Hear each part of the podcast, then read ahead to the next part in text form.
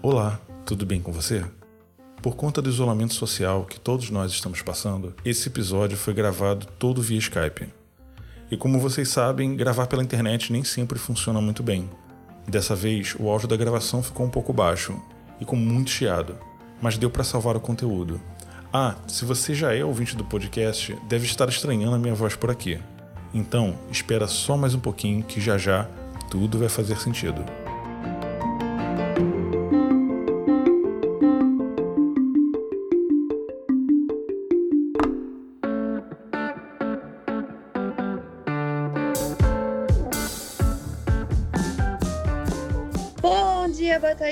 Noite, pessoal. Olá, ouvinte. Tudo bem com você? Você está ouvindo agora o podcast do Meu Nome Não É Não, que traz resenha de livros, artigos, reportagens, documentários sobre o comportamento canino e animal e propõe uma conversa sobre essas experiências e sobre esses estudos. A nossa proposta é divulgar autores, livros, pesquisas, métodos, enfim todo o conteúdo que possa beneficiar a relação que nós temos com os nossos pets. É, e as nossas resenhas em nenhuma hipótese têm como objetivo que você substitua a leitura dos livros e dos artigos e assistam aos documentários e etc, tá? Na verdade, nós esperamos que vocês se sintam motivados a conhecer mais e escolher aí o assunto que vai se encaixar nas suas buscas do momento. Este programa é produzido por nós. Meu nome é Nayara Lima, da Dog Be Good. E eu sou a Miriellen Campos, da Alcão. E hoje nós temos o prazer de dizer que agora nós temos um terceiro elemento com a gente. Sim, é o nosso editor, coprodutor, apoiador, amigo e é o Guto Leão. Aê! O Guto estará sempre com a gente agora nas entrelinhas do nosso podcast, ou será que seriam nas entreondas, entre áudios? O que será? Não sei dizer. Mas para quem ainda não conhece o Guto, ele é do Rio de Janeiro e nós já falamos sobre ele em vários episódios, porque ele sempre foi um super ouvinte da MEN, apoiador da MEN, uh, crítico da MEN.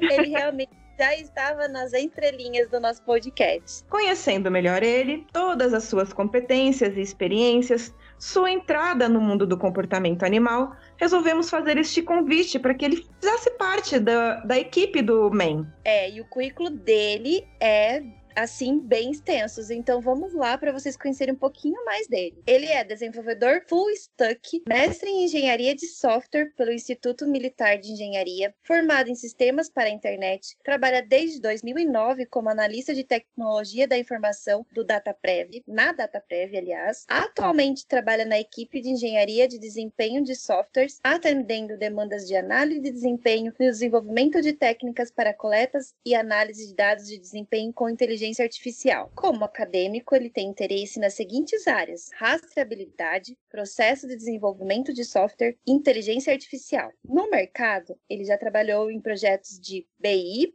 sistemas transacionais, sistemas em lote, desenvolvimento de sites entre outros. Eu confesso que basicamente o currículo do Guto é em outra língua para mim.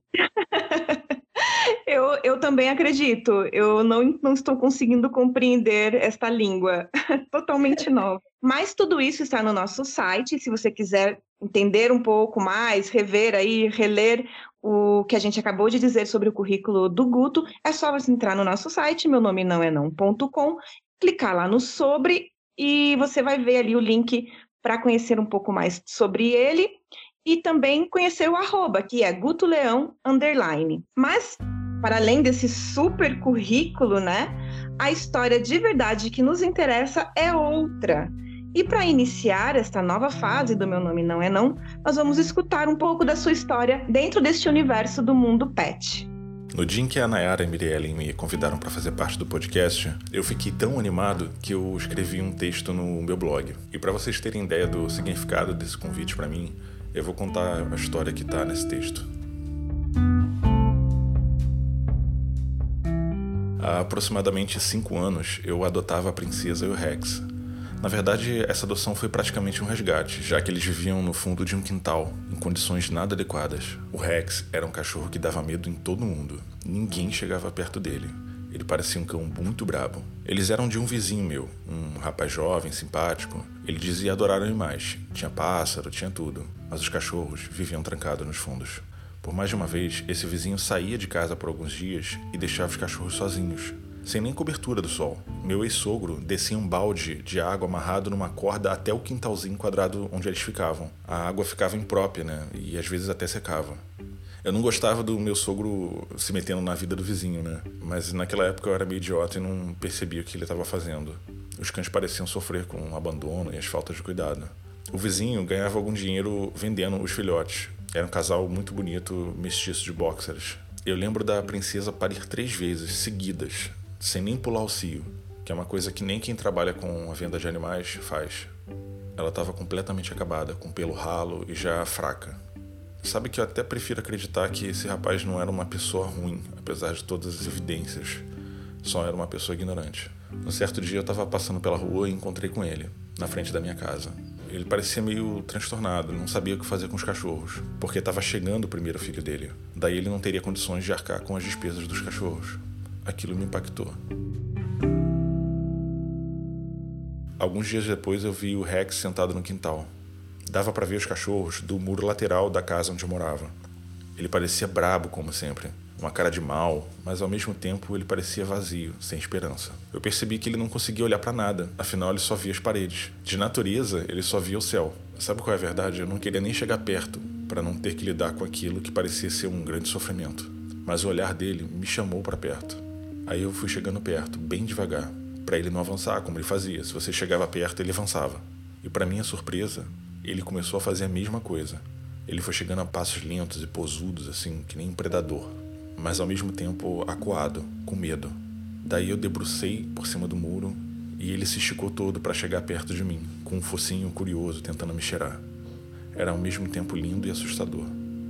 A gente ficou se olhando por um tempo bem profundamente, como se o tempo parasse e passasse uma energia pelos nossos olhos. E eu ouvi uma coisa que eu nunca vou esquecer. Era como se ele dissesse: Me tira daqui.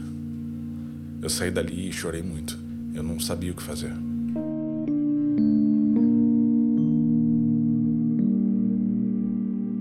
No dia seguinte, eu encontrei o vizinho novamente na porta de casa. A gente conversou sobre vários assuntos e quando falamos sobre os cachorros, e disse que talvez eu pudesse ficar com os cães, já que eu tinha um quintal enorme. Na verdade, eu já pensava em cuidar de cães. Na época eu queria um cão para ajudar na guarda da casa. Hoje eu sei que isso não é muito correto e eu nem penso mais assim. A gente combinou de fazer uma experiência, deixar a princesa e o Rex lá em casa para ver no que ia dar. Eu conversei com minha ex-esposa e os seus pais que moravam no mesmo terreno sobre a situação e finalmente eles foram para o nosso lar. A adaptação deles foi incrível. Daria toda uma outra história, ela é longa e cheia de aventuras.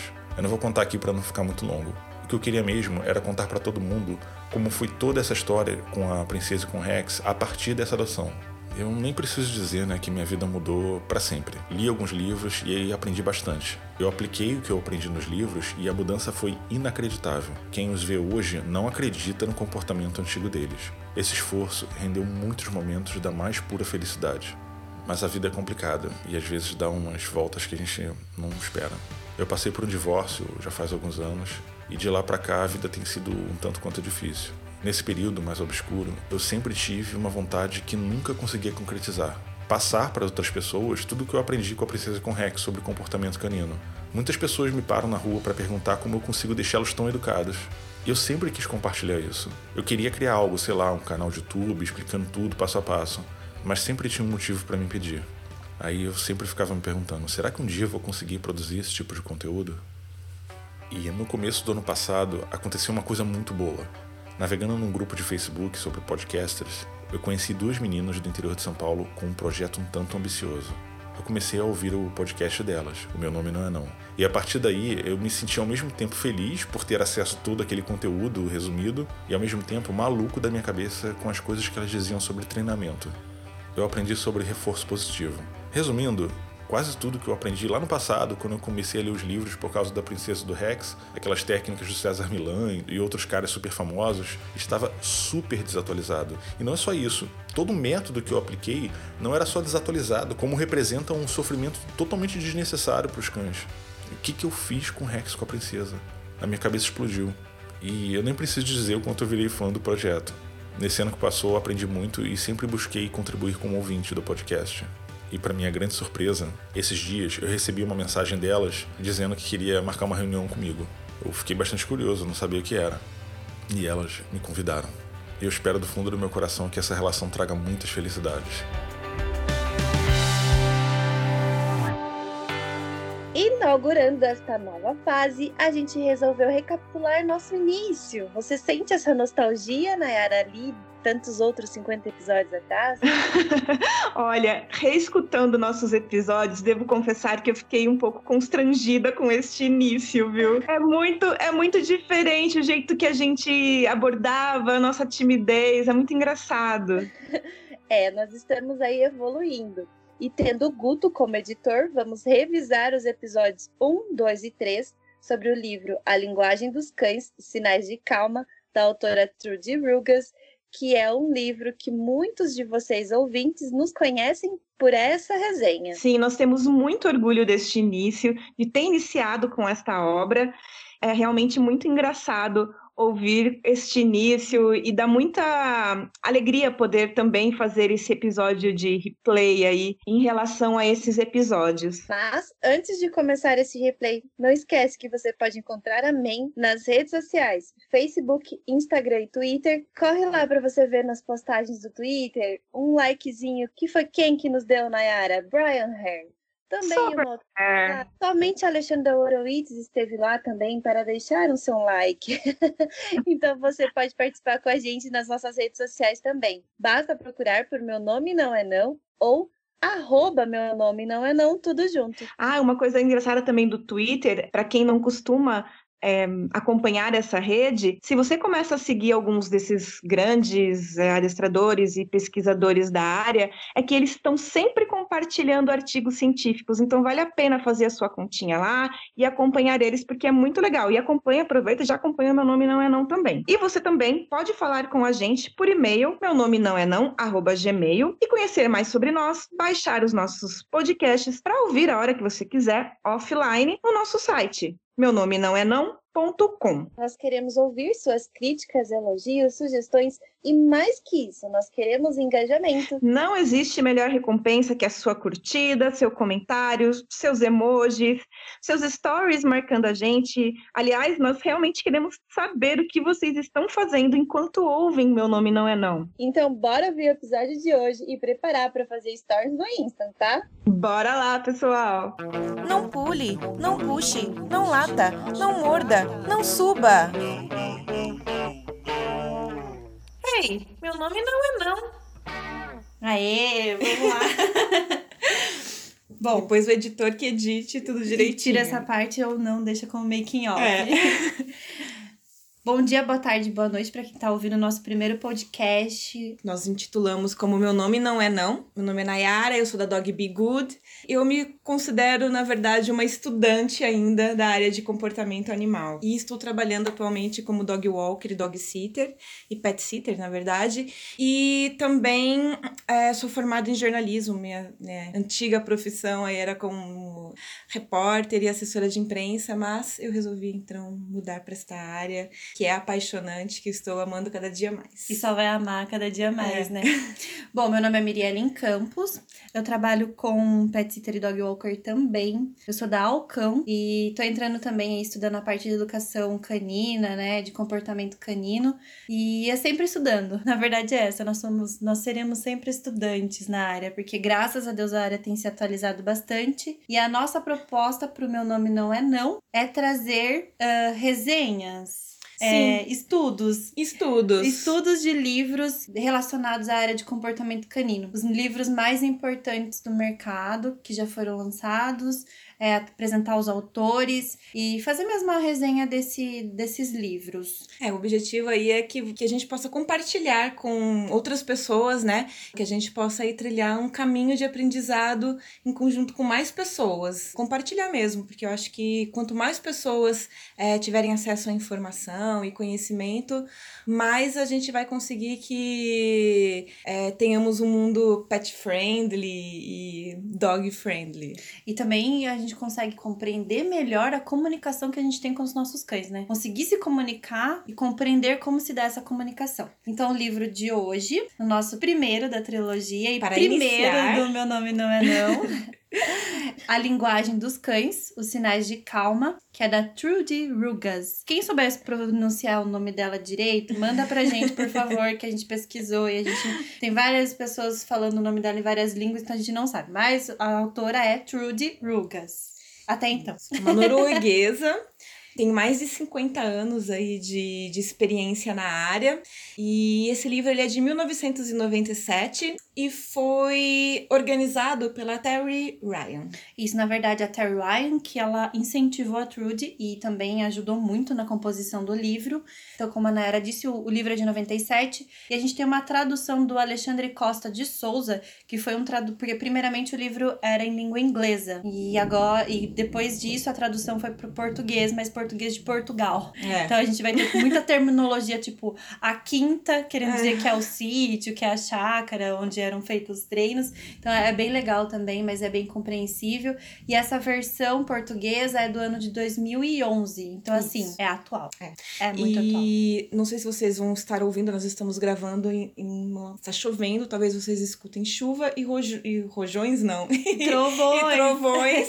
Mas nós já estamos dessensibilizadas com os trovões, Estamos. então.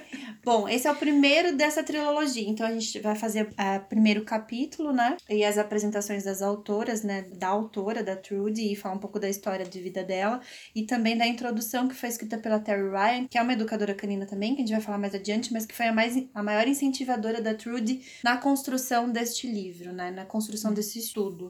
Ah, eu só queria também, é, antes da gente iniciar o livro, falar para quem quiser comentar com a gente, né? Conversar com a gente, depois é, fazer comentários, sugerir livros, para que mande e-mail pra gente. Meu nome não é não, arroba gmail.com. Lindo, meu nome não é não, Sem arroba acento. gmail.com, sem acento, tudo juntinho, bonitinho. Isso. Beleza, vamos lá então.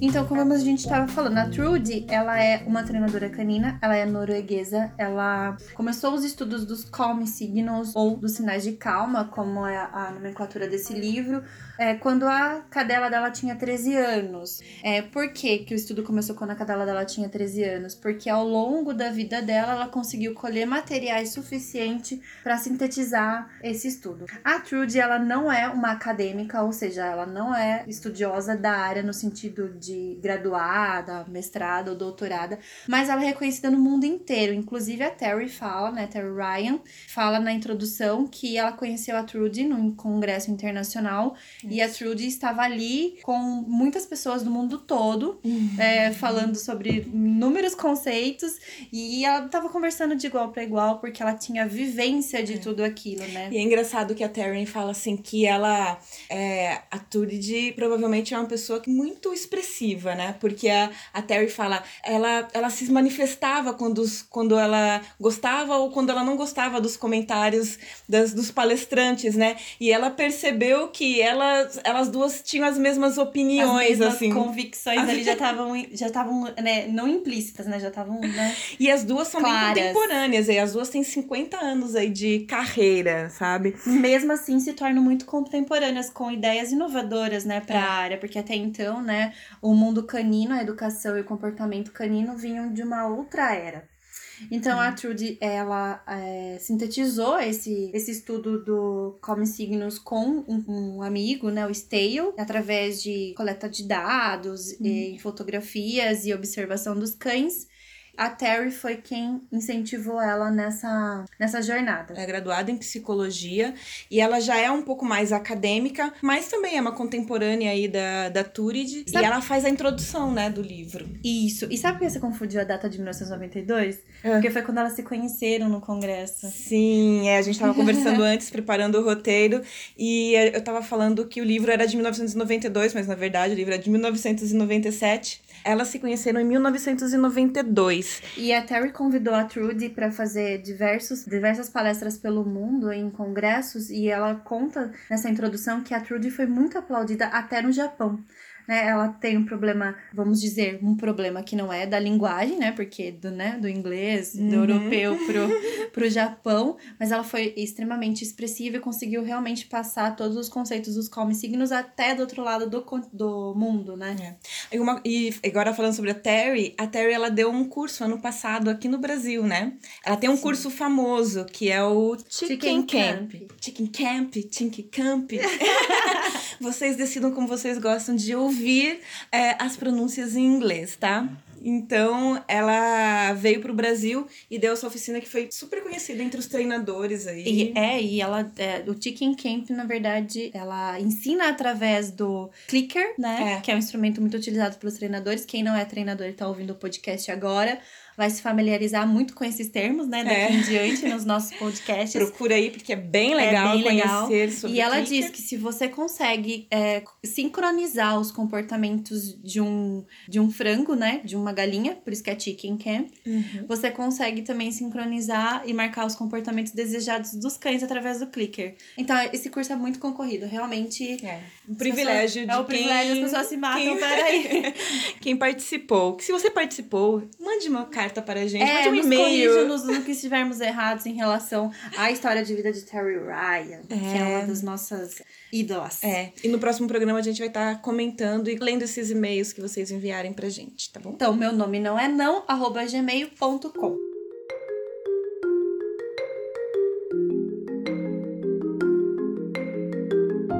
Partir então para o capítulo 1, onde a Trudy vai trazer aí pra gente o que é o sinal de calma, assim, o que é, perpetua o sinal de calma, né? O que, que leva ao sinal de calma, o que traz depois o sinal de calma. Primeiro tem a apresentação da Terry, que a Terry fala, né, no livro, né, cronologi- cronologicamente, tem a apresentação da Terry, que a Terry fala como ela conheceu a Turid e como que o livro foi sendo organizado. Aí tem a história da Vesela, como que você, como você disse, né, que é a cachorra que ensinou tudo para a, a Turid, né, que ensinou, ensinou tudo, que é, fez ela pensar mais a respeito dessa questão É, dos, dos conseguiu, sinais, né?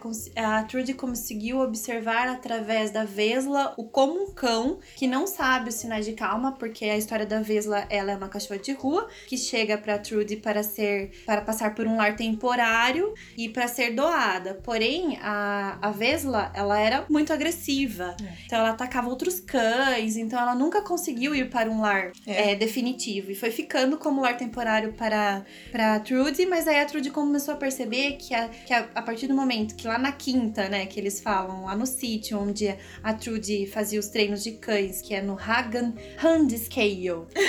É assim que Quem sabe norueguês, por favor. Por favor, aí nos fale. Então, com a vivência com os cães, a Vesla foi aprendendo os comportamentos de calm signos, conseguindo apaziguar situações de conflitos e também conseguindo é, mostrar os seus calm signos, né? Os seus sinais de calma. Começou a, de- começou a, a- aprendeu a demonstrar aos outros cães o quanto ela não queria conflito, então, assim, a partir desse momento, a Trudy percebeu. Com a Vesla, mostrando pra ela isso. É. Podemos observar sinais diferenciados em cães que querem fazer movimentos de apaziguamento, que não É. querem conflitos. Engraçado que a Turi descreve assim, entre aspas, tá? Estou convencida que era o cão com o pior comportamento é, de todos os que eu já tinha que eu já tinha em casa. Ou seja, a Vesla, ela realmente aprendeu muito aí.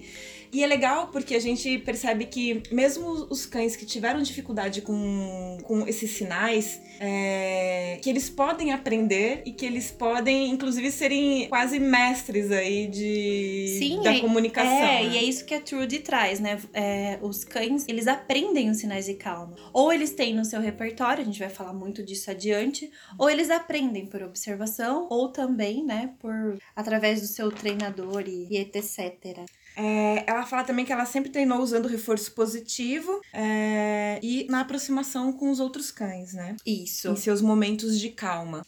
É, ela, ela deixa também, assim, muito é, descrito na- nesse primeiro capítulo que os sinais de calma, que são conhecidos como sinais de apaziguamento, eles estão muito presentes também na vivência dos lobos, né? Na verdade, né, o cão descendendo do lobo, esses sinais de calma já vêm na herança genética desses, desses É. animais que querem evitar conflitos também, né? A- aliás, os, os cães são lobos domesticados, partindo desse princípio, que temos É. inúmeros estudos em relação a isso, só que com sinais de apaziguamento mais brandos, brandos, né? Mais é. É, singelos, mais sutis, porque mais eles sensíveis. não vivem esse, essa vida. Porque eles vivem uma vida menos perigosa é, que os lobos, né? E o capítulo 1 chama Os Sinais de Calma, a Pólice de Seguro de Vida. Ou seja, é realmente essa questão de evitar os conflitos, né? Da importância dos sinais de calma para se evitar conflitos, que é a busca aí dos cães. É, para a sobrevivência, para né? sobrevivência. Eu evito um conflito com o meu outro colega cão ou o meu outro colega lobo, Uhum. e aí eu evito que eu me machuque, eu evito que eu me machucando eu não consiga caçar, eu não conseguindo caçar eu não consigo comer. Então, necessariamente eu não brigando vou estar bem, então vou demonstrar para o meu colega cão ou lobo que eu não quero esse, esse essa luta, né, esse É. conflito e cada um segue o seu caminho.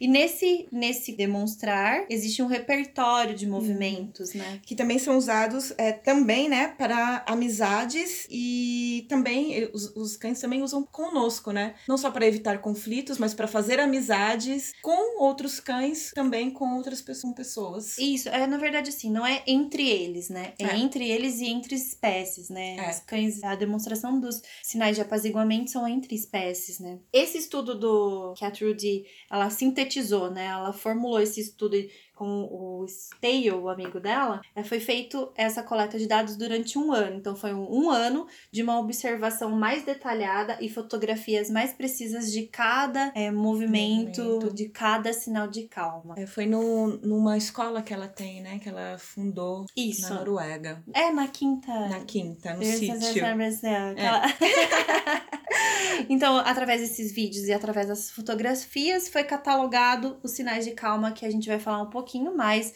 no capítulo 2, que é, vai estar bem decifrado, né? O capítulo 2 ele é bem completo, bem complexo também. Mas nesse capítulo 1 um, já mostra muito da introdução, no sentido de que os lobos vieram, é, os cães vieram da descendência de lobos, têm os sinais de apaziguamento como os de lobo, mas são sinais mais sutis. E esses sinais são transmitidos de humanos para de cães para humanos e de cães entre cães. E no capítulo 2 ela vai mostrar pra gente que a gente pode, humano, emitir alguns sinais de apaziguamento para cães, Sim. né? Pra gente conseguir se aproximar, mostrar que estamos, né? é, de boas ali. De boas, é- de boas é, é um, De é um boas ótimo termo. eles. O que eu gosto também dessa primeira, desse primeiro capítulo que ela traz uma informação muito importante.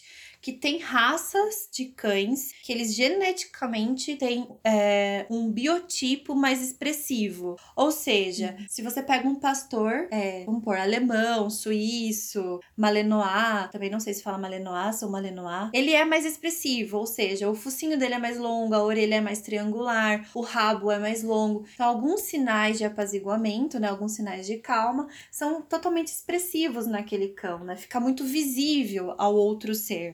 Já em outros cães, vamos vou passar para a nossa vivência hoje, atualmente, né? Um dos cães mais famosos aqui na nossa cidade onde vivemos, eu e Nayara, é o bulldog francês ou o pastor, o pastor não, o Shep, Shelter? não, Não. aquele rugadinho. Sharpei. O Sharpei, exatamente. São cães que eles não têm tanta habilidade para demonstrar os sinais de apaziguamento, porque eles não têm geneticamente habilidades para isso, né? Membros. Porque, Por exemplo, é. o Bulldog francês não tem um rabinho para abanar, para mostrar É. o seu incômodo, o seu contentamento, né? O focinho é mais curto, É. os olhos são mais esbugalhados, o que demonstra pro outro cão, que a gente vai falar mais adiante, mas demonstra pro outro cão um pouco mais de agressividade. As orelhas sempre estão em pé, então você não consegue ver as orelhas para trás. É. Alguns sinais ficam mais ah, contidos nesse, nesse tipo de genética. A Turid falava que ela percebia os sinais, né? A Terry também diz isso na apresentação dela, que ela parece que no livro ela consegue sintetizar, consegue mostrar, né? Consegue é, fazer com que todo descortinar, né? Revelar aquilo que todo mundo já sabe, né? Você vê, mas você não conseguia é, sintetizar isso, ra- racionalizar esse, esse comportamento. Então, a, a Turid diz que percebia os sinais, mas não imaginava que eles pudessem ser aprendidos. Então, foi com a Vesla, que, foi a Vesla, né, que ajudou ela a perceber que era possível aprender e ajudar é, cães a melhorarem a sua linguagem. Assim, então, iniciou né, o projeto com o Stale, é, através das, ob- das observações, dos treinos. E através desse material todo que eles conseguiram coletar, né? É, não só também os, os repertórios de sinais de calma eles conseguiram observar nesse, observar nesse estudo, mas também o repertório de sinais de expressões de ameaça. O que é muito interessante nesse, apesar do, do título do livro ser Sinais de Calma, e a linguagem comportamental de cães é trazida também de uma, dessa forma, no sentido de identificar o que não é sinal de calma é um sinal de ameaça, né? É. Ela não aprofunda sinais de ameaça, mas ela traduz é, literalmente, didaticamente, os sinais de calma. Então, É. possivelmente, a gente consegue deduzir os que não são de calma são sinais de ameaça. Uma coisa legal que ela, ela coloca pra gente, né? Muito, assim, várias vezes no livro ela coloca pra gente sobre a importância de nós entendermos esse sinal, o sinal é, de calma, né? Aí por que, por que cabe a nós, né? Porque é importante nós conhecermos isso. E uma coisa que ela propõe pra gente que é interessante é assim.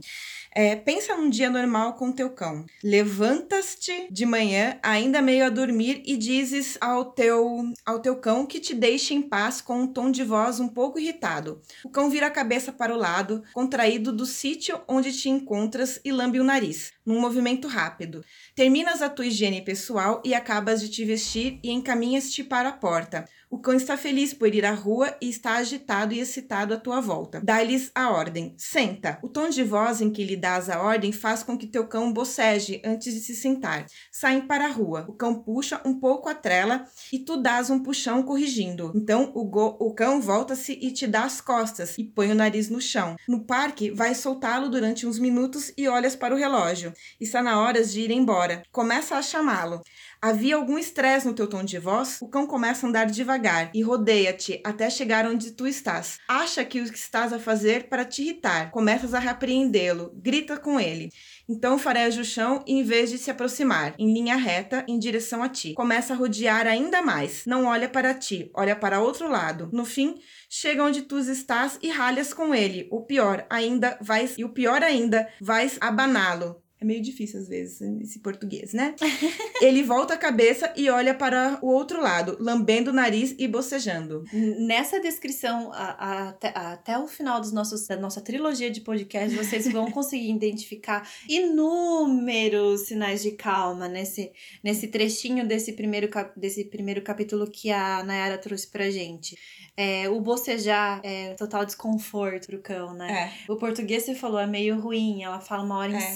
sítio. É, É. o, a sua casa, né? A, A sua casa. residência. Mas é um livro fácil, apesar de tudo, né? Um Ele livro é- curto, pequeno e fácil de ler. E é, é quase uma bíblia aí Eu, pra eu quem entende, pra quem trabalha com cães, né? Particularmente, foi o primeiro livro que foi me apresentado dentro da, do conceito de educação positiva. Eu levo como sendo uma Bíblia a base para outras, para abrir novos horizontes em relação ao, ao treino positivo, educação canina e a entender o comportamento animal. E ela lista nesse livro 29 sinais de. Ela diz, né, que ela catalogou 29 sinais de calma. Não estão todos esses sinais no livro, são. Eu não me lembro, acho, acho que eu cheguei a contar, deixa eu ver, 3, 4, 13.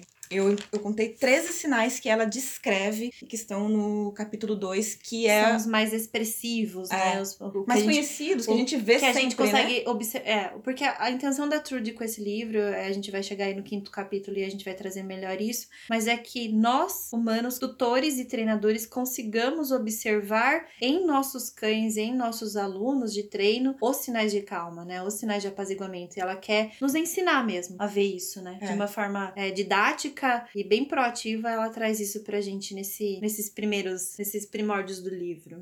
Já no, no capítulo 1, né, ela, ela fala também, né, sobre o uso de aversivos, recursos agressivos para e para estar mais alto na hierarquia. Ela, aí ela já diz que existem, ela vai se aprofundar mais nisso é, um pouco mais para frente. Na verdade, ela não se aprofunda, ela só reforça essa questão, né? Mas que existem dois problemas com o uso de aversivos, né? A agressão tende a aumentar e existem outras possibilidades que é justamente a gente entender a linguagem dos cães. É, tem uma frase que ela fala nesse livro que eu, eu assim, entre aspas, abro agora para dizer: a atitude que escolhemos terá consequência na relação com o cão, com o nosso cão, com o cão que estamos conhecendo, com o cão que estamos treinando ou com o cão que está passando por nós, né? A nossa atitude tem, tem muito a ver com os sinais que eles nos expressam depois. É verdade. Então, é isso o primeiro capítulo, o, primeiro, o, o início do nosso podcast. O início, o, nosso, o início do meu nome livro. não é não. então a gente vai finalizar com esse primeiro capítulo, com esse primeiro, é, com essa primeira luz que a Trude traz pra gente nesse livro, a linguagem comportamental dos cães sinais de calma, em inglês Calm Signos, que essa nomenclatura é muito conhecida. Como disse Sara Favinha, da Tudo de Cão, são mais de 200 sinais expressados pelos cães. Eu ouvi uma palestra dela uma vez muito clareadora que diz isso. Então, assim, a gente tem muito ainda para observar nos nossos cães. Eu espero que possamos colaborar com isso, trazer novas. E você que está nos escutando, né? Se você se é a primeira vez que você ouve a respeito desse assunto, acho que é legal fazer esse convite já, né? Para você começar a observar, primeiro a ler esse livro, que ele é um livro fácil de encontrar. Muitas pessoas têm tem aí, e né? E-books.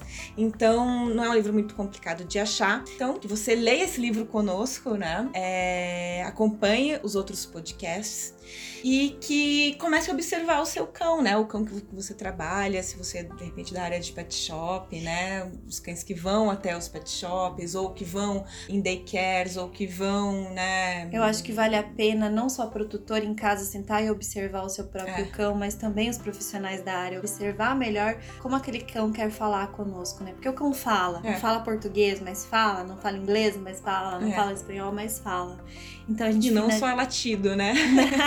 É, não, não é, é só através latido. de latido. Então, meu nome não é não, é o nosso podcast. O e-mail para tirar dúvidas, mandar sugestões, é, críticas, por favor, é meu nome não é não, arroba gmail.com. Considerações finais, Nayara? Não, só quero agradecer a todos vocês. Espero que vocês ajudem a, a nos divulgar, a compartilhar. Compartilha com o coleguinha. Isso mesmo, para que mais pessoas conheçam esse livro e nos conheçam também, que a gente entre nessa jornada aí do conhecimento do mundo canino. E até o próximo capítulo, que será o 2, que a gente vai trazer então as nomenclaturas de cada sinal de calma que é descrito no, no livro da Truth. É Bom isso. dia, boa tarde, boa noite e tchau. Tchau, tchau, até mais.